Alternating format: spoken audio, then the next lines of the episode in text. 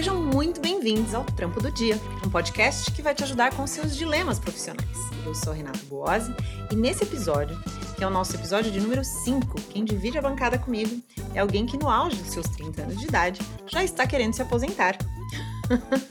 Bom, brincadeiras à parte, até porque a gente sabe, ou a gente não sabe, mas a gente ouve muito falarem, que vai ser impossível se aposentar no Brasil. Será que é verdade? Eu já vi muitos memes assim de caveira, né? Falando, ah, estou aguardando a minha aposentadoria. É, tem alguns né, do Raul Seixas falando, ah, agora eu tô dando entrada na minha aposentadoria com a música Eu Nasci há 10 mil anos atrás na frente. Então tem vários memes é, tirando sarro em relação a isso. Enfim, será que é verdade? Né? Vamos entender um pouquinho sobre essa coisa toda de aposentadoria. No Brasil, essa história vem de longa data. Fim do século XVIII, ainda quando éramos um império, com o objetivo de beneficiar alguns funcionários tidos como importantes para o funcionamento do nosso império, imprensas, correios, a marinha, a alfândega, Casa da Moeda, mas foi apenas em 1923 que a nossa Previdência Social, o famoso INSS, nasceu, mais ou menos nos moldes como a gente hoje conhece. Ou não, porque é muito complicado, então a gente não conhece muito bem. Basicamente, na década de 30 surgiram vários IAPs, que eram os Institutos de Aposentadoria e Pensão, dos marítimos, dos comerciários, bancários, industriários, servidores do Estado e por aí vai. Nas próximas duas décadas, esses IAPs foram se associando e formando aglomerados de IAPs e, portanto, ganhando mais força. Até que em 1964, uma comissão foi criada para reformular os IAPs. Então, tudo virou uma coisa só, que era o antigo INPS. Eu lembro da minha avó falando do INPS, o Instituto Nacional de Previdência Social. E aí, o que hoje a gente conhece como SUS, na época era o INAMPS, que era uma assistência social médica Outros institutos foram sendo criados, além do INAMPS, como DataPrev em 1974, IAPAS, enfim. Quando lá em 1990 chegou o governo Collor e propôs a fusão do INPS ao IAPAS, e nasceu o que hoje a gente conhece como INSS, Instituto Nacional de Seguridade Social. E assistência médica gratuita passou a ser prestada pelo SUS. Ufa! Depois dessa breve linha do tempo sobre os antepassados do INSS, eu vim aqui para dizer que a gente fala do INSS e vem o que na cabeça? Aposentadoria. Mas essa história toda que eu contei foi para mostrar que o conceito de seguridade social é muito mais amplo. Né? A gente pode resumir seguridade social com o termo bem-estar. Ou seja, supostamente, um programa de seguridade social deve promover o bem-estar dos cidadãos. Eu vou resistir bravamente e não tecer comentários a respeito disso. Seguindo, essa seguridade pode ser de dois tipos: assistência social, que é o serviço prestado a todos aqueles que necessitam de ajuda, o transporte público, por exemplo, a pessoas com deficiência, que basta a pessoa existir para ela ter o direito. E eu continuo resistindo para não tecer comentários. E o seguro social, que fornece suporte somente para aqueles que contribuíram ou contribuem para aquele fim. E aqui, gente, o paralelo é bem fácil: seguro de carro todo mundo conhece. Eu pago o seguro, então eu tenho cobertura se eu precisar. Se eu não pago, eu não tô coberto. E aí, se eu bati o carro, o problema é meu. Certo? Enfim, tô contando tudo isso para explicar os seguros do INSS. A gente pensa na aposentadoria, como eu já disse aqui, a primeira coisa que vem à cabeça, mas o INSS faz muito mais por nós enquanto trabalhadores. Ele paga todas as aposentadorias, são vários tipos de aposentadorias, mas paga também a licença maternidade, que eu já deixo um parênteses aqui com a minha birra com esse nome, porque deveria ser licença parentalidade, né? Há muito tempo. É, enfim, o auxílio desemprego, o auxílio doença, auxílio acidente, auxílio reclusão, salário família para as pessoas com salário de até 862 reais, e garante renda para os profissionais que por qualquer motivo ficaram incapacitados de trabalhar. A pensão por morte também para as famílias que perderam o provedor financeiro. Ou seja, tem um monte de coisa nessa coisa de seguridade social que a gente não dá valor até a hora que a gente precisa. Daí muda a figura. Enfim, é, brinquei aqui com, com o meu parceiro de bancada dizendo que ele quer se aposentar, mas na verdade, gente, o que ele quer é entender melhor essa história toda para saber o que ele faz da vida para se preparar para a aposentadoria. Guilherme Albino é designer, começou a trabalhar com 20 anos no regime CLT. Quem sabe o que é CLT? É a consolidação das leis do trabalho que é o famoso trabalhar registrado, sabem? Quando a gente escuta falar em trabalho formal, é isso. Então o Guilherme trabalhou em duas empresas registrado, mas há um ano ele mudou de emprego e passou a prestar serviço como MEI. Guilherme Albino, bem-vindo ao Trampo do Dia. Olá, Rê, obrigado. Obrigado pelo convite. o Guilherme vai me ajudar a entrevistar um guru da aposentadoria. Ele que tem mais de 35 anos de experiência em RH, todos na mesma indústria automobilística, sendo que os últimos 14 foram em posições executivas. 12 anos como diretor de plano de previdência complementar dessa empresa. Gente, é muita experiência em aposentadoria. Há mais de 15 anos ele atende executivos nesse momento delicado da carreira, que é a aposentadoria. Sabe como ninguém sobre planejamento financeiro, preparo para a aposentadoria. É claro, ele é formado em biologia mas ele é pós-graduado em RH pela FAAP, formado em dinâmica de grupos pela SBDG e se enveredou a estudar uh, a psicoterapia breve, né? Fez uma pós-graduação e acabou se especializando em gerontologia, que é a ciência que estuda os fenômenos e processos fisiológicos, sociais e psicológicos ligados ao envelhecimento humano, pela sede Sapiente, que é um instituto bastante renomado. Então eu falei aqui que ele é um guru, agora vocês já sabem o porquê. Marcelo Cavalcante, obrigada pela sua presença e muito bem-vindo ao Trampo do Dia. Olá, Renata. Olá, Guilherme. É uma satisfação estar aqui com vocês. Espero poder contribuir e aprender com vocês também, né? Afinal, esse tema é bastante desafiador, né? Não é de agora que eu estou uhum. envolvido aí com esse tema.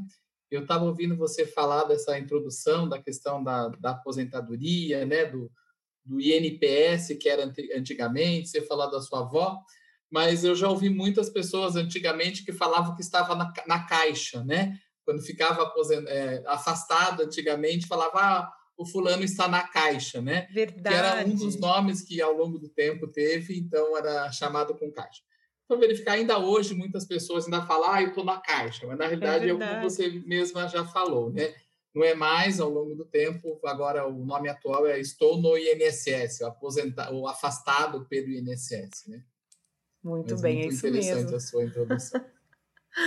Bom, quem escutou a apresentação do Marcelo, se ainda não viu as fotos que eu postei lá no Instagram, acha que eu tô aqui conversando com quem? Com uma pessoa bem velhinha, né? Que já tá se aposentando, trabalhou 35 anos. Ele tá mesmo se aposentando, gente. Marcelo, quanto tempo que você protocolou a sua aposentadoria? Pois é, hoje faz 15 dias que eu dei entrada no INSS é, pela só. minha aposentadoria depois de 35 anos e seis meses de trabalho. Estou muito feliz, muito contente, uma fase muito gostosa de ter chegado. Sem dúvida, mas quem escuta você falando não sabe que você é esse menino, né? É, pois é. Tudo bem que eu ainda me vejo como, como uma menina também, né? Eu já já tenho noção que eu sou uma tiazona, mas tiozão e tiazona já é mais leve do que velhinho, né, Marcelo? Oh, com certeza, já, né? Tá, mas... A gente convive com tiozão e tiazona. pois é. Mas vamos combinar, mas é bom envelhecer, né? Envelhecer com, com saúde, com cuidado, por que não, né? Mas eu digo que eu tenho mais horas de planeta, né? Não é que eu tô mais velho, nós estamos com mais horas de planeta. Só isso. É, a gente tem que fazer as pazes com isso, porque cada vez mais a pois gente é. vive mais, o que é bom, né? Melhor assim. Então vamos fazer as pazes. Leva para terapia, galera. Vamos falar, né, na terapia sobre envelhecimento, porque é isso aí. Vamos é, lá. porque as, as, as, pessoas confundem um pouco, né? Acho que é legal, a gente precisa assim, se cuidar, ir da academia, fazer ginástica, cuidar da, da alimentação. Mas isso não impede o envelhecimento, né? Então, é, quem não envelhece não é porque ficou jovem, quem não envelhece é porque morreu, né? Então, o que você falou, vamos fazer as pazes com o envelhecimento, envelhecer de forma inteligente, de forma saudável, que vai ser muito bom para todo mundo. Agora, Gui, é. me conta um pouquinho, vamos começar explicando o que é MEI para as pessoas que estão ouvindo, porque muita gente não sabe. O MEI, ele é um microempreendedor, né? E ele, quando você é contratado por uma empresa, por exemplo, a minha, eu tinha duas opções: ou ter um contrato CLT, ou ser contratado como MEI, que é o PJ, uma pessoa jurídica. Para isso, eu precisei abrir a minha empresa, entre aspas, e aí todos os meses, ao invés de ser registrado e ter a, a empresa meio que fazer tudo por mim, eu emito uma nota e envio para a empresa que paga essa nota, com, digamos, com valor cheio, sem descontos, sem alguns benefícios, dependendo da empresa, e, uhum. e é a combinar, né? E você paga algum imposto nessas notas que você emite? Como, como é? Sim, todos os meses a gente tem que pagar um, uma taxa chamada DAS, que custa 60 reais por mês. E ela é como se é, ela é uma autorização para você. Posso estar falando algumas besteiras e, isso ser a mais, mas ela, ela é como se fosse uma autorização para você é, gerar nota e tem alguns benefícios ali incluídos no, no DAS. Não, foi legal você ter falado do DAS, porque eu tinha dado uma pesquisadinha né, sobre as MEIs, e as MEIs foram criadas justamente para os trabalhadores autônomos é, poderem sair da informalidade, né, e serem computados aí, ou considerados pelo governo como sendo um trabalhador formal também, é, e possui alguns benefícios previdenciários, tá? Então tem aposentadoria por idade, essa, esse recolhimento da DAS te garante aí aposentadoria por idade, aposentadoria por invalidez, auxílio doença, salário maternidade, que eu já falei que deveria ser salário parentalidade, e pensão por morte, né, para a família. Então, isso é super importante. Marcelo, dá um resumo aqui para gente é, do que a aposentadoria, na prática, obviamente, a gente falou bastante aqui, e todo mundo fala de aposentadoria, já vem a questão financeira, mas do psicológico, como é o processo de se aposentar? A gente falou um pouquinho do envelhecer aqui, mas tem a ver com. Tem muita coisa envolvida no psicológico do se aposentar, né? Tem. Muito interessante a sua pergunta, né? Na realidade, a palavra aposentar vem de aposento, né? Aposento geralmente é aquele quartinho que a gente acaba tendo lá no fundo da casa, onde a gente acaba guardando as coisas velhas que quebraram, né? Então, psicologicamente, a gente acaba embutindo também esse conceito, né? Puxa, eu fiquei velho, é, eu estou quebrado, eu não sirvo mais. Isso é um preconceito que existe ao longo do tempo, de gerações, e que eu acho que ele precisa ser quebrado, né? Não tem problema nenhum eu me aposentar, eu estar envelhecendo. O que é importante é eu compreender a forma como que isso está acontecendo, né? É mais encarar isso de uma, de uma etapa da vida. Isso não é menos, né? Eu, eu dei entrada na minha aposentadoria, completei 50 anos aí o ano passado, mas me sinto jovem, entendeu? Acho que tem muito por contribuir também. Acho que é... então esse é o conceito, né? Aposentar é uma etapa da vida. Claro, muito legal. É, é uma outra visão, né? É, Quando você falou é do aposento, assim, com as coisas. É bem isso mesmo, né? É bem isso mesmo que vem na cabeça da gente. Mas isso precisa ser ressignificado. Se a gente pegar uh, o aposentado de hoje, quem está se aposentando hoje é diferente da referência que nós temos dos aposentados de 10, 15 anos atrás, né? A nossa expectativa de vida aumentou e aumentou significativamente, né? Então nós temos ainda muito por contribuir, muito por fazer ainda, seja de trabalho, seja de lazer, eh, de família, enfim. Então, é, é ok estarmos nessa, nessa fase da vida, digamos assim. Você sabe, quando você falou dos aposentos ali, me, me deu essa estranheza mesmo. Eu nunca tinha pensado a respeito de. Não tem nenhuma palavra melhorzinha assim para a gente usar na aposentadoria? Hoje em dia a gente, a gente cria tantos termos novos, né, para substituir termos antigos, já passados. É, hoje se Não fala. Tem. Uma palavra que se está se usando bastante é a questão da longevidade. Né? estou numa fase mais longeva, né? Então, é, longevidade é um termo que as pessoas estão, estão se usando muito. É, na hora de divulgar algum curso, falar alguma coisa sobre isso, a questão é da longevidade. Né? Tá. Mas o que está gravado mesmo em nossa memória, em é. literatura é. ainda, é a palavra aposentadoria. Aposentadoria, né? Não tem jeito. Agora, tem uma questão que todo mundo fala, né? E a gente vê, eu comentei dos memes, é verdade, né? Se fala muito que os jovens nunca vão se aposentar. É, como é que é isso, Marcelo? Eu acho que a gente precisa quebrar alguns paradigmas, né? Então, conta pois é, essa é outra questão, né? É, de fato, no, quando começou a aposentadoria, então, né, é, era aquele conceito as pessoas pararam de trabalhar, continuavam vivendo, então, como iam sobreviver, daí surgiu o conceito da aposentadoria, de formar, guardar dinheiro para reter dinheiro para depois é, receber. É, o tempo passou, as pessoas estão vivendo mais, mas a, a, as regras da Previdência Social ficaram muito antigas, né? Então, quando agora a gente fala da, de, de vai ter que não vai conseguir se aposentar, por quê? Porque, de fato, a Previdência Social está numa situação muito em declínio por questões financeiras, porque tem muita gente jovem se aposentando. Então, o conceito é, eu, eu, como a gente é jovem, então eu ainda tenho saúde, né? Nós estamos nos cuidando mais. Então, eu posso uhum. trabalhar mais.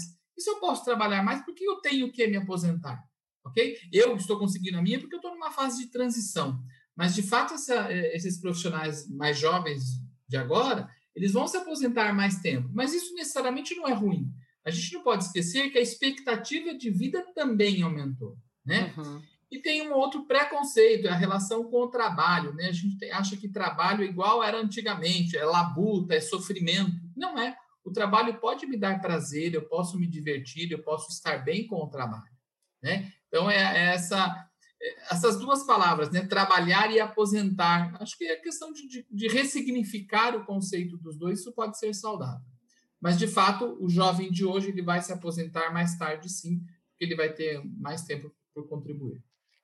Tem um ressignificar do trabalho também, né, Marcelo, que eu acho que é importante, porque é, é, o que você falou, né, do prazer no trabalho, nem sempre as pessoas encontram esse prazer no trabalho, né?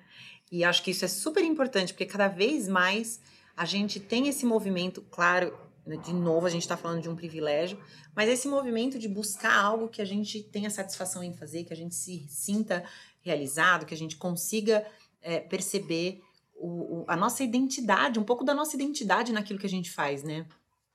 É, isso é muito importante. Se a gente verificar, né? É, vou me comparar, por exemplo, como você comentou. De fato, eu trabalhei 35 anos na mesma organização. Isso é uhum. ruim? Não, não é. Foi bom. Eu fui, ao longo do tempo, numa ascensão da carreira em áreas diferentes. Se você pega o conceito de hoje, do profissional de hoje, ele fica um tempo, não gostou, ele vai em busca de, de outras possibilidades, de outros tipos de carreira. E que ok uhum. também, eu acho que não tem o certo e o errado.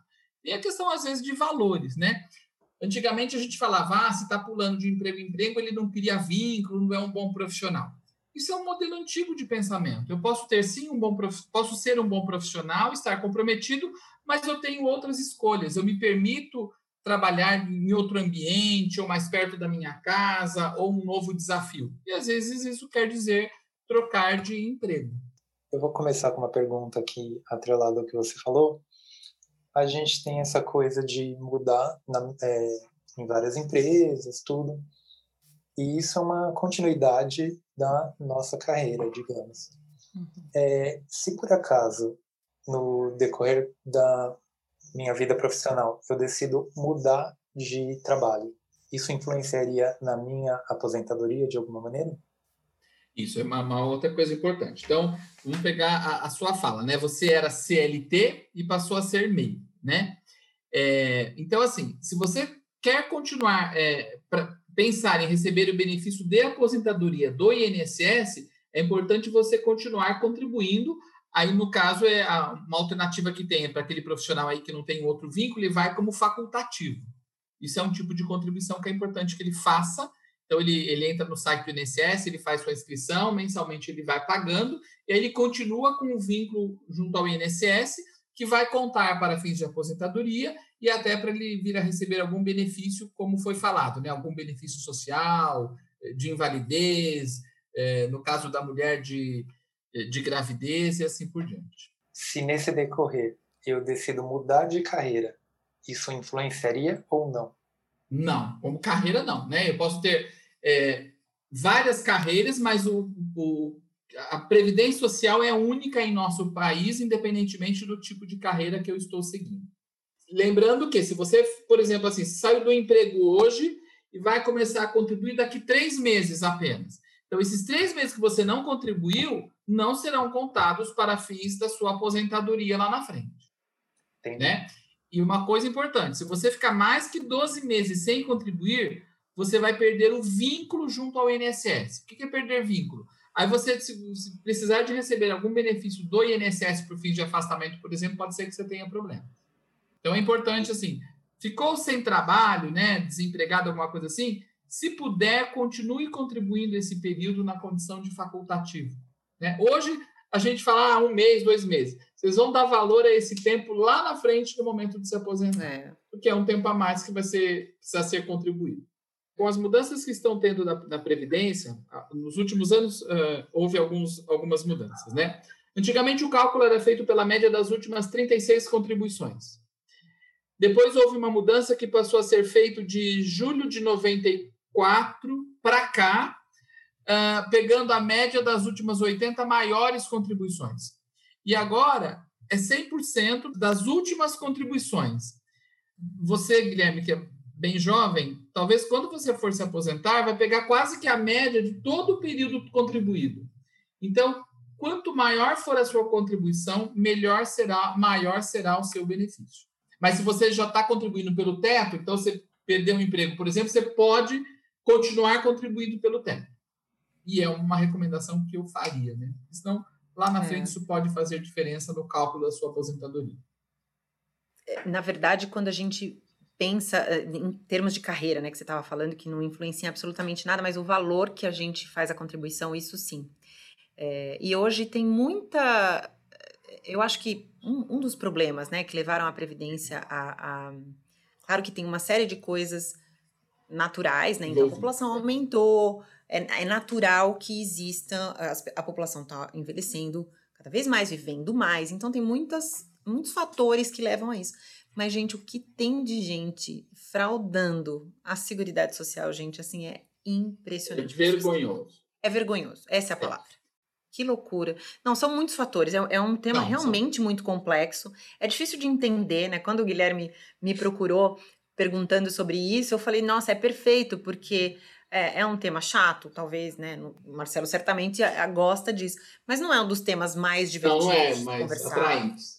Exato, não é nada atraente, mas é um tema que a gente precisa saber, pelo menos o mínimo, né, do que a gente está fazendo. Né? Uma, uma pergunta, e eu já estou pulando a pauta aqui, mas eu vou fazer mesmo assim, porque eu acho que a gente tem um bom gancho.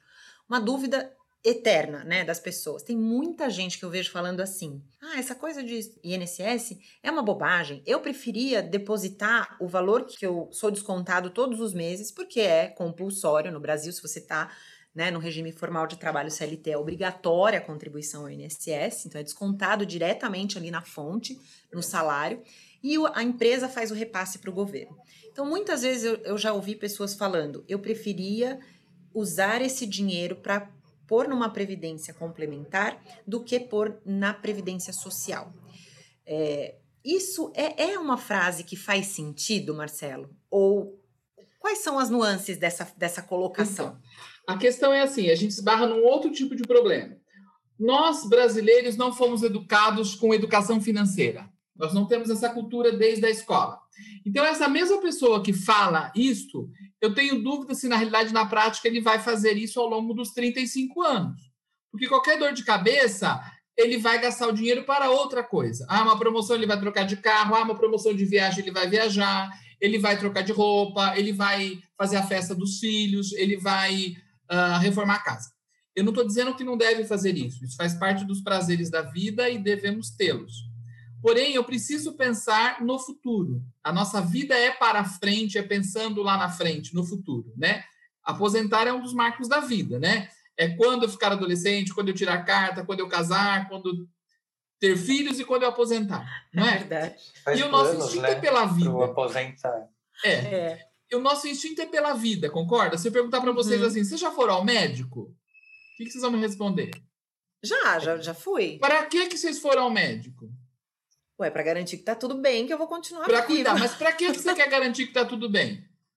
Para viver, para ah, ter vida, viver, percebe? É. Para ter vida vai precisar de dinheiro. A gente vive nesse mundo capitalista. É, então, dentro desse contexto, é, essa questão, então, ah, não vou guardar do INSS, eu vou guardar no outro. Se a pessoa de fato for fazer isso, levar a sério, sério, sério, talvez não, ela não vai perder.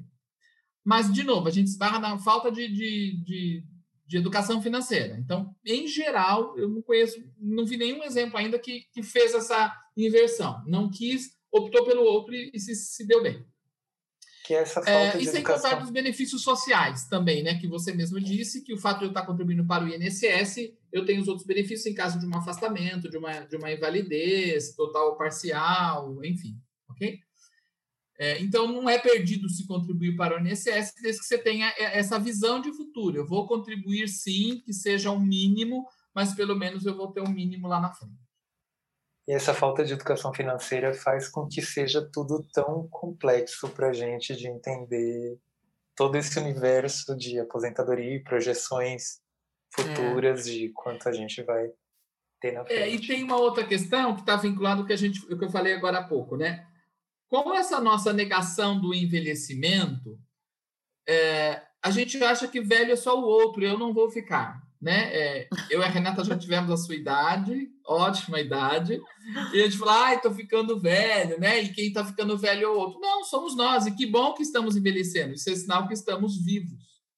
Então, assim, ok, e temos que pensar, então, quanto antes a gente pensar nesse momento é, financeiro também, né?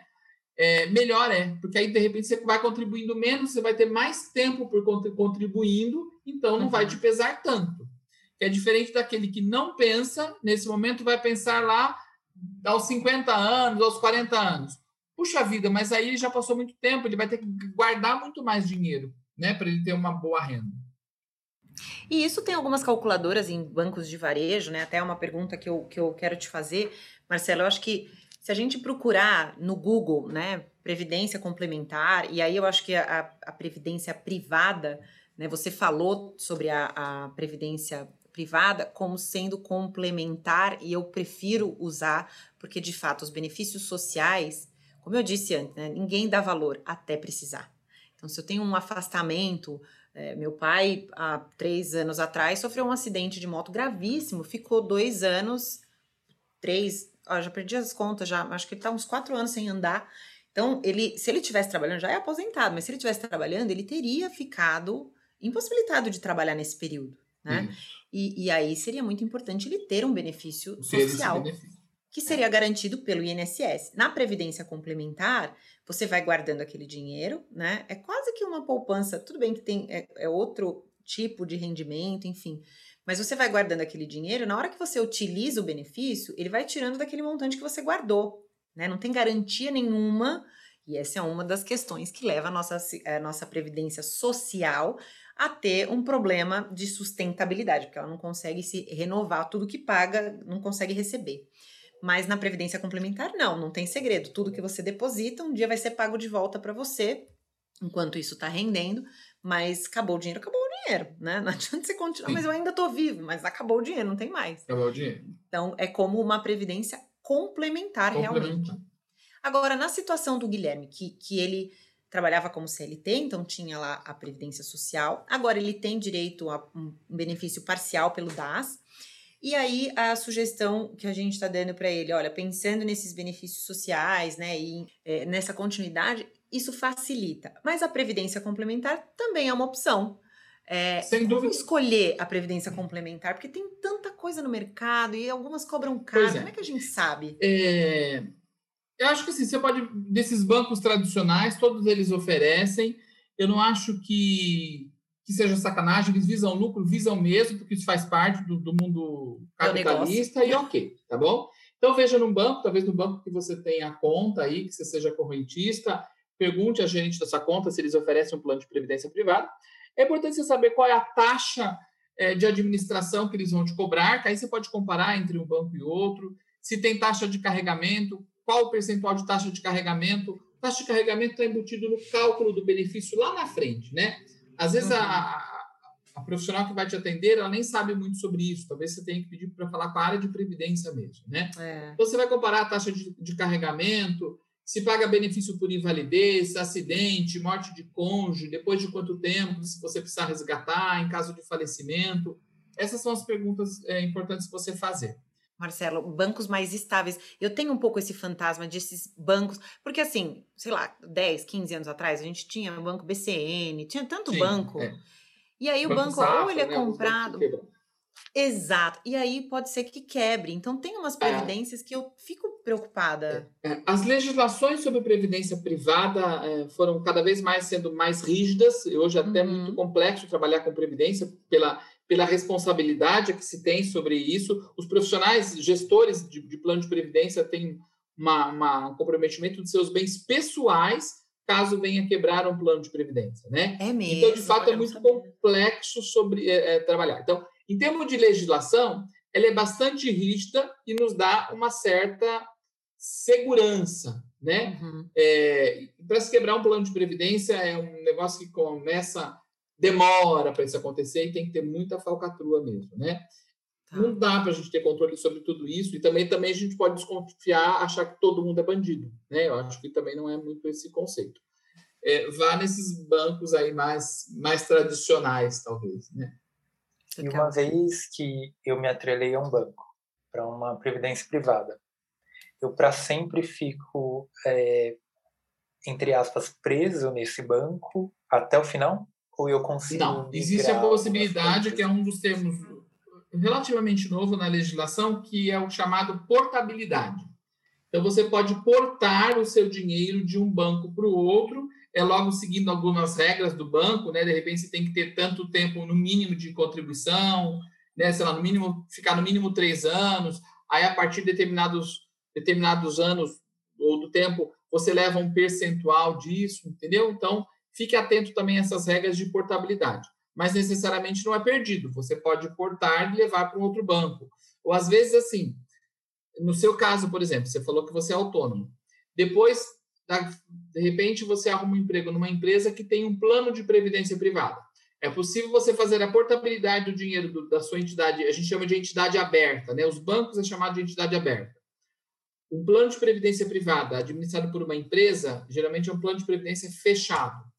Então, é possível você transferir o seu dinheiro da entidade aberta, do banco, para a empresa que você foi admitido, por exemplo. Então, para eu começar uma previdência privada, a melhor opção é o banco mesmo. Se você não está numa empresa que ofereça um plano de previdência, sim, eu te recomendo o banco. Agora, se você está numa empresa que oferece plano de previdência privada, tem uma grande diferença que os planos de previdência privada de empresa, eles não visam lucro, né?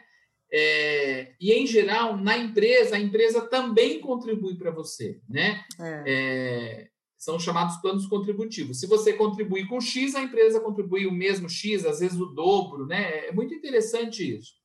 Então, se está na empresa, em geral, ele é mais vantajoso por isso. Você não paga despesa administrativa, em geral, quem paga isso é a empresa, na maioria das Exato. vezes. E às vezes a empresa também contribui se você contribui.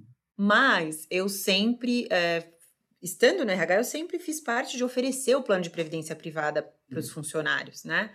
Ou quando são admitidos, ou depois de um tempo, campanhas para o pessoal começar a se programar. É Ótimo. muito difícil a gente ver jovens preocupados com isso. A gente, quando começa a falar de aposentadoria, as pessoas que são mais novas falam, ai, gente, mas tá, para, pá, imagina, não vou nem me preocupar com isso. Porque é um papo chato, eu não quero saber, eu tenho preguiça de. né? E eu tenho certeza que o Guilherme aqui está se identificando com isso. Porque eu que trabalho na área, acho uma coisa que me dá preguiça. Assim, você falou da portabilidade agora, Marcelo. Eu tenho previdência privada, enfim, na Unilever, que eu trabalho. E deixei lá. Eu falei, não vou portar isso aqui, vai ficar ali. E ainda tá lá. É, é, eu tenho da, da, né, de outras empresas que eu trabalhei, eu tenho da Lanx, eu, eu não portei, porque dá um pouco de preguiça, né? Vamos conversar. É, é, um, é uma burocracia que ninguém quer lidar. É, é burocrático, o processo é burocrático. Agora, existe Mas, um profissional que a gente pode contratar para fazer? Porque hoje você contrata a gente para fazer a mala da viagem, gente. Como é que não tem uma pessoa que eu contrato e falo, vai lá e cuida da minha previdência? É, é isso é uma questão muito, muito pessoal, né? É, você vai ter que passar procuração para alguém cuidar disso por você. E, em geral, a empresa vai exigir que você assine os documentos, alguma uhum. coisa nesse sentido.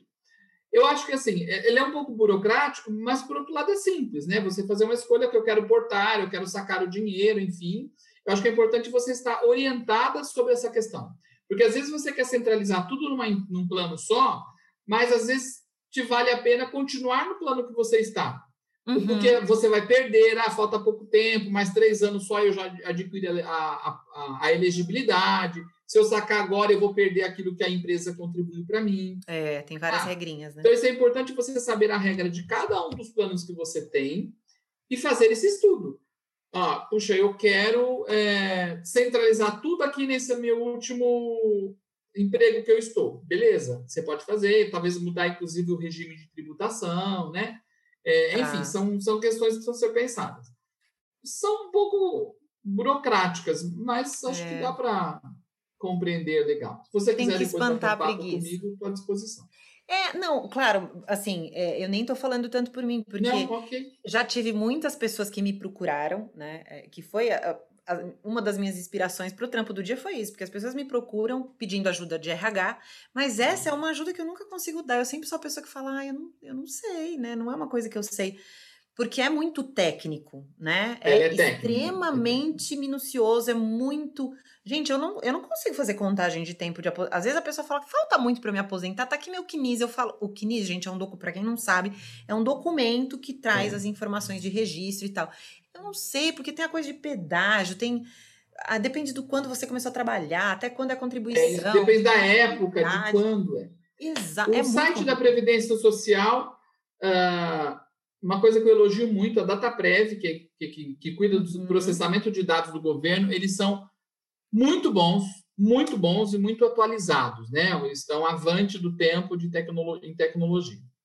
Uh, o site chama Meu INSS. É incrível quanto aquilo é perfeito. Tudo que é você mesmo. precisa para ali é muito prático, muito de fácil acesso, enfim. É de fato, fazer contagem não é tão simples, não, né? Depende do tempo que trabalhou, hora ficou afastado, hora contribuía, hora não contribuía, se tem período de insalubridade, se não tem período de insalubridade, enfim, tem várias questões de, de varia, que variou de um ano para o outro e que, uhum. precisa tomar muito cuidado.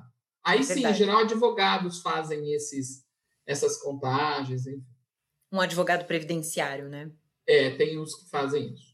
Ah, mas quando a gente é novinho, a gente não quer contratar esses profissionais. Eu perguntei, mas foi uma pergunta um meio de tiazão. É, é. 18 anos. Precisa de um advogado. Não, acho que Agora, ainda não é o momento. É, uma coisa importantíssima, não é o caso do Guilherme aqui, mas, gente, quando o, o Marcelo citou os planos é, que as empresas contribuem, né? Que eles fazem o matching, que eles falam, a contrapartida da empresa. Então, são planos que cada um real que eu ponho na minha previdência privada, a empresa vai lá e paga ou um real, ou dois reais daquele um real, né? Ou 50 centavos, qualquer que seja a contrapartida, gente. É, é assim. Bom não pense duas vezes, né? Ah, eu tô numa empresa que tem previdência privada, faça de tudo e pague no máximo, assim, é a minha recomendação. Se possível, geralmente tem um limite, é claro, porque senão, né, eu vou pôr, sei lá, mais da metade do meu salário, não pode, então tem um limite máximo que pode ser é, optado pela contribuição, mas optem pela contribuição e paguem no, no máximo que vocês puderem principalmente se tem essa contrapartida da empresa. Não é uma contrapartida que fácil de acessar, então você não consegue ter direito a, a receber esse dinheiro se você não está se aposentando de fato, né? Então, quando eu falei lá da minha aposentadoria da Unilever, tá lá a minha previdência privada da Unilever. Quando eu me aposentar, eu tenho direito ao que a Unilever depositou em contrapartida de cada real que eu depositei. Se eu tirar esse dinheiro agora, eu perco todo o dinheiro tem. que eles pagaram, né? Então não vale a pena. Então quem tá numa empresa privada, não importa se você acabou de entrar, começou a trabalhar agora, pague previdência privada, né? Porque é uma complementar, é, é algo que vai te ajudar lá na frente você não vai se arrepender de ter feito essa decisão. Agora, existe algum atalho para aposentadoria, é, Marcelo? A, a, as pessoas vão ver você e vai saber que você está se aposentando, vão falar qual foi o atalho que você pegou. Não teve atalho, né? Você trabalhou não. 35 anos. Eu comecei a trabalhar cedo, né? É, não, não tem atalho, né? Às vezes acho que com certeza, infelizmente, deve ter algumas propagandas. Ah, venha falar comigo, eu te falo como fazer e fazer aquilo. Não tem como, né? É regra da, da Previdência Social é por anos trabalhados, e agora, né, recentemente, de uns anos para cá, tem a questão da, da idade, se aposentar por pontos, que é a soma de, de idade mais a quantidade de anos de contribuição ao INSS, né? Não tem como. Né? Que é uma coisa é, que... é a capitalização do dinheiro, né? Quanto eu vou receber? É, da mais previdência privada tem muito isso. Qual vai ser minha renda? Vai depender de quanto tempo você contribuiu, qual foi o tipo de investimento que, que você escolheu, né? É, com que idade você vai estar, se você contribuiu muito ou pouco, quanto a empresa contribuiu por você ou não, são os fatores, né? E a rentabilidade ao longo do período. Não tem uhum. mágica, não adianta. Que é um perfil que a gente vê que mudou também, porque antigamente as pessoas começavam a trabalhar muito mais cedo do que hoje em dia, que sai do colégio e ainda vai pensar o que vai fazer, começa a faculdade mais tarde e começa a trabalhar de fato mais tarde também. Daí a importância, então, né, de mesmo é, como a gente estava falando, eu não preciso ter um vínculo empregatício para pensar num plano de previdência. Tem alguns planos de previdência, planos é, júniores, às vezes o banco faz, é para criança mesmo. Então, já é o pai, já é. faz, começa a fazer um plano de previdência privada para o filho dele. E que aí a questão do resgate, às vezes, não está vinculado necessariamente ao momento da aposentadoria, mas ao momento que ele entrar numa faculdade, né? É, mas não que é deixa é de ser um legal. plano de previdência também é, para a criança. Legal. Porque é um momento, e aí a gente já está falando de pessoas mais, né, é, um pouco mais velhas, mas é um momento, a faculdade dos filhos, no geral, né, não é uma regra, mas no geral, é um momento em que esse pai e essa mãe estão, né, caindo ali. Exatamente, às vezes ele se aposenta e ainda precisa pagar, entra uma nova, é. uma nova conta, uma conta grande para se pagar, que é a questão da faculdade. Exatamente. Então ele guardou o dinheiro antes. Porque tem uma máxima que é assim: dinheiro se guarda quando tem. Ponto. Quando tem dinheiro, quando eu estou trabalhando. É uma conta básica, percebe? É verdade. É. Eu guardo quando eu tenho. Quando eu tenho, quando eu estou trabalhando. E eu acho assim, né? Nós falando de previdência, falando do futuro, que isso é importantíssimo. Mas eu acho que nós temos que, eu brinco, nós temos que dividir o nosso, são os montinhos de dinheiros, né? Uhum. Né? A palavra dinheiro não tem plural, mas eu brinco. Então, uma coisa é o dinheiro que eu preciso de fato para a previdência, que é o que nós estamos falando. Mas também deixe dinheiro para você viajar, que é importante, dinheiro para dar presentes, dinheiro, percebe? Para reformar a casa. Façam isso. Nós temos só que dividir, ter um pouco para cada um. Mas do Guilherme eu sei que é uma pessoa super certinha com isso, super se planeja, tem planilha, né, Gui? Sim, eu, tento me é organizar, né? Com um pouco de educação financeira que eu, que eu sei, é. eu tento me planejar. Nós somos educados para entrarmos no mercado de trabalho e para nos mantermos no mercado de trabalho. Essa foi a nossa educação, né? Ó, então vai estudar uma boa escola, vai fazer o inglês para arrumar um bom emprego. Aí arrumou um uhum. emprego, ah, mas agora eu vou fazer um MBA, vou fazer outra faculdade, aí eu vou ser, ser promovido. Ótimo. Aí chegou o momento de sair. Quem ensinou a sair? Ninguém. Não tem É isso. verdade. Não tem na literatura, não tem escola, percebe? E essa é uma linha de trabalho que eu vou começar a fazer.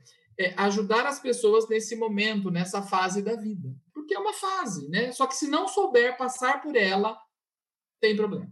É. Sérios problemas, problemas de adoecimento, de depressão, de suicídio. É. Né? É, é triste, triste. Alcoolismo na linha masculina, né? Uhum. É, é, muito sério isso. É uma questão de perda de identidade até, né? Porque a gente se perde, a gente se é. volta tanto para o trabalho, né? E de repente eu sou a Renata que trabalha na Pepito. Né? É o então, sobrenome. Eu sou a Renata da Pepito. É o sobrenome é, da é empresa. Sobrenome, é. É, é isso, e, e de questão... repente quem sou eu, né? Eu sou a Renata. Sou... Ai, meu Deus, não, e agora eu não falo mais que eu sou a Renata da Pepito, né? É. Eu sou a Renata da onde? É. E é assim, é porque o, o trabalhar é, de trabalho, é, a gente está, enquanto estamos trabalhando, a gente está ajudando a construir o mundo. Seja de onde eu estiver trabalhando, eu faço parte da construção desse mundo. Uhum. A partir do momento que eu não trabalho mais, eu perco a minha identidade. O que, que eu estou fazendo? Está todo mundo ajudando, contribuindo para alguma coisa e eu. Só que eu preciso compreender que eu já fiz de determinada forma. Minha parte eu já fiz. Percebe? Agora eu posso fazer uma outra escolha, ou de não trabalhar mais, ou de fazer um trabalho com trabalhar menos, né? É, ou não trabalhar, ou fazer um trabalho voluntário, remunerado. É uma nova fase, pelo menos da maneira que eu vejo, é uma fase meio de se arriscar também porque às vezes em muitos momentos pelo trabalho tudo, claro que você pode se arriscar, mas você fica muito mais livre para se arriscar e se não der certo você mudar e é. seguir alguma coisa que você sempre quis, é, que talvez não fosse tão rentável ou, uhum. ou atrapalhasse de alguma maneira a vida profissional. Né? É, é, se você verificar é, culturalmente falando, nem sei se seria a palavra certa culturalmente, as pessoas dizem que se arriscar, se arrisca enquanto é jovem, porque depois que passou o tempo, aí não dá mais tempo. Mas, de novo, eu, eu defendo que não tem certo e errado. Eu é. posso me arriscar enquanto sou jovem e posso me arriscar enquanto estou aposentado. É. Mas eu acho interessante isso que o Guilherme trouxe, porque eu enxergo isso também, né? Muita gente, até esses dias eu vi, acho que no Instagram eu vi um, um post falando sei lá, Ana Maria Braga começou, estreou na Globo aos 43 anos. Isso, isso tem. Fulano fez isso aos 40 e tantos, né? É. É, e eu acho que tem essa liberdade, que, isso que o Guilherme está trazendo, eu acho que é um ah, pouco de tá liberdade. É, é, de independência financeira. E se você tem um bom planejamento, vai chegar um momento que você fala, eu não preciso mais me preocupar com dinheiro. Concordo. Eu tenho dinheiro ali. Então eu vou fazer o que me dá prazer, eu vou fazer o que eu gosto. E quando a gente faz o que a gente gosta, a tendência é que a gente tenha muito sucesso nisso que a gente faz. Porque a gente se realiza, então a gente se dedica, a gente. Né? Eu, eu sempre falo isso, é meio clichêzão falar isso, e a ideia do podcast era não ter clichês, mas eu vou falar. A coisa, né? Tem gente que fala brilho nos olhos, paixão, empreendedorismo. Eu acho que essa coisa, né, da paixão é isso, né? Eu gosto tanto disso que eu faço e para mim não é um sacrifício fazer. Eu acho que esse é um ponto que a gente tem essa, essa corrente se abre, né, quando a gente se aposenta, porque eu falo, ok, eu já tenho a minha vida financeira resolvida e agora eu vou fazer o que me dá prazer. E isso tem um brilho muito maior do que, ai, que saco, eu vou trabalhar e fazer uma coisa que eu sou obrigado porque eu tenho que ter dinheiro para comprar comida, para pagar é. onde, né, a casa, enfim. É isso, Gui, que você disse de, de liberdade? Não, é isso mesmo, porque eu acho que é, hoje em dia a gente vê a mudança de carreira de um, de, com outros olhos, né? Às vezes a pessoa tem 30, 40, 50 anos uhum. na, durante a vida profissional e acaba mudando de carreira. Mas eu acho que quando é, a minha visão da aposentadoria é que você fica mais livre para se arriscar em coisas que talvez você acha que não daria certo ou que é, é você fica totalmente solto na situação, exatamente uhum. isso que você falou, para fazer uma coisa que você gosta e você tinha medo de ir atrás, ou você tinha medo de se arriscar, com a possibilidade de não dar certo e durante a vida profissional que você tem que ganhar o dinheiro, que é. tem que ser tudo regradinho, você não tem essa essa facilidade para se jogar em determinadas coisas. Acho que uma, uma palavra importante é a escolha. A escolha pode ser de forma diferente. É. Né? Ele falar, não, isso eu não quero fazer agora. Né? Porque ele, é o que a Renata falou. Já guardou dinheiro, já, já fez tudo o que podia fazer, agora ele pode escolher algum, algumas. Fazer já passou por muitas, muitas coisas nesse tempo todo, né? Também. Muitas frustrações, muitas é. decepções. É. Muita batalha. A experiência de vida propicia muita coisa, né?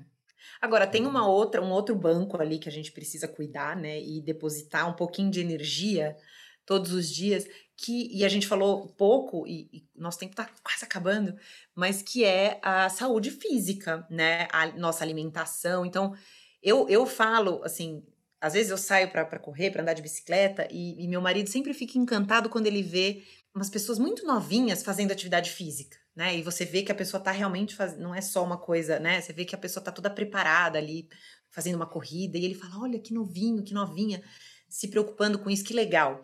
E eu falo, poxa, eu fico mais encantada quando eu vejo senhores, senhoras, assim, de idade fazendo aquilo. Porque eu, eu não sei, talvez pela idade que eu tô, que eu já tô vislumbrando essa possibilidade. Eu acho incrível, porque eu acho que um dos grandes fantasmas que eu tenho da velhice é eu não poder me locomover. E talvez isso seja um fantasma meu, tá? Mas eu tenho muito medo dessa coisa de não conseguir fazer as coisas, né? Você vê uma velhinha que vai lá na fisioterapia e ela consegue subir um degrau com muito sacrifício, né? Com aquele fisioterapeuta ajudando ela. E ela sobe um degrau e ele comemora. E eu falo, gente, o dia que eu tiver essa felicidade por subir um degrau, tipo, eu acho que eu não vou estar tão feliz assim. Porque eu quero ter autonomia corporal mesmo, sabe? De você ir, pegar, fazer, levantar. A gente brincava na minha família, minha avó faleceu com 94 anos, um dia antes de fazer 95, um dia antes de fazer 94. Mas ela morava sozinha, ela fazia o almoço dela, fazia a comida dela, esquentava a comida na panela de pressão, lavava a louça e morava num lugar que tinha uma escada gigantesca. Então, assim, é, era uma pessoa obesa, não tinha a melhor saúde do mundo, mas ela se virava, né? E eu acho incrível isso, porque é um fantasma que eu tenho de de repente você chega um dia e fica lá, não consegue fazer mais nada, você depende de alguém para te trocar, para te dar comida, para tudo eu acho que deve ser muito difícil. Né? Então, a, a, energia que a gente deposita na saúde física, na nossa alimentação, no não exagerar no álcool, não tentar não fumar. Parei de fumar, viu, Marcelo? Você lembra? Ah, que bom, parabéns. Parei de fumar. Enfim, é, eu acho que a gente tem que depositar também um pouquinho, igual a gente faz com a Previdência, né? Que a gente um pouquinho por mês vai lá e deposita um pouquinho para colher esse, esse futuro melhor. Eu acho que é importante a gente falar da saúde física também. E quanto antes a gente começar a fazer uma atividade, e não é para manter aquele corpo de, de capa de revista, que ele não existe, né? Porque é, é Photoshop, mas é para a gente cuidar da nossa saúde mesmo, né? Eu concordo e é verdade. Acho que nós estamos caminhando para uma época que, durante a nossa vida inteira, nós vamos ter que cuidar do dinheiro, vamos ter que cuidar da família, vamos ter que cuidar eh, do lazer, dos amigos uh, e da questão da parte física. Isso é extremamente importante. O seu medo não é só seu, é de todos. Na realidade, a gente tem medo da dependência, né? A gente tem medo de perder a nossa liberdade, sobre uhum. todos os aspectos, não só o físico, como o mental, né? É depender Verdade. do outro, não querer atrapalhar. Esse é o medo de todos. Eu acho que a medicina já caminhou e caminhou bastante, nos ajudando com isso, mas ainda tem algumas limitações, né? Aí algumas doenças que infelizmente ainda ela domina o homem, né? E não o homem ainda a domina. Uhum. É, e eu percebo que a juventude de hoje, como você falou, de fato parece que está começando uma cultura de se cuidar mais cedo, né? Já desde pequeno já tem o hábito de acompanhar os pais, já correndo, enfim, isso é muito importante, muito saudável. Mas é o que você falou, não adianta só ter um corpinho bonitinho, porque isso, isso é bom, é saudável, mas se eu não tiver uma cabeça legal, que ela me ajude a compreender que eu vou envelhecer, que envelhecer é bom, é, aí não adianta. Aí vai ser aquele mais um que está com o corpo bonito, mas com depressão, não compreende, se nega e assim por diante. Gui, você tem mais alguma pergunta? Tenho, tenho uma última pergunta. É, hoje em dia a gente vê a aposentadoria como um marco ali numa idade, num, num certo momento da vida, que tem quase um antes e um depois, né? No último ano, com a pandemia, tudo, os modos de trabalho mudaram muito. É, muitas empresas é, presenciais, todas praticamente, foram em home office. E a gente e a tendência é que seja muito mais isso pela visão que as empresas tiveram que muitas coisas funcionam em casa, tem empresas que tinham parcialmente home office e agora é totalmente e tal.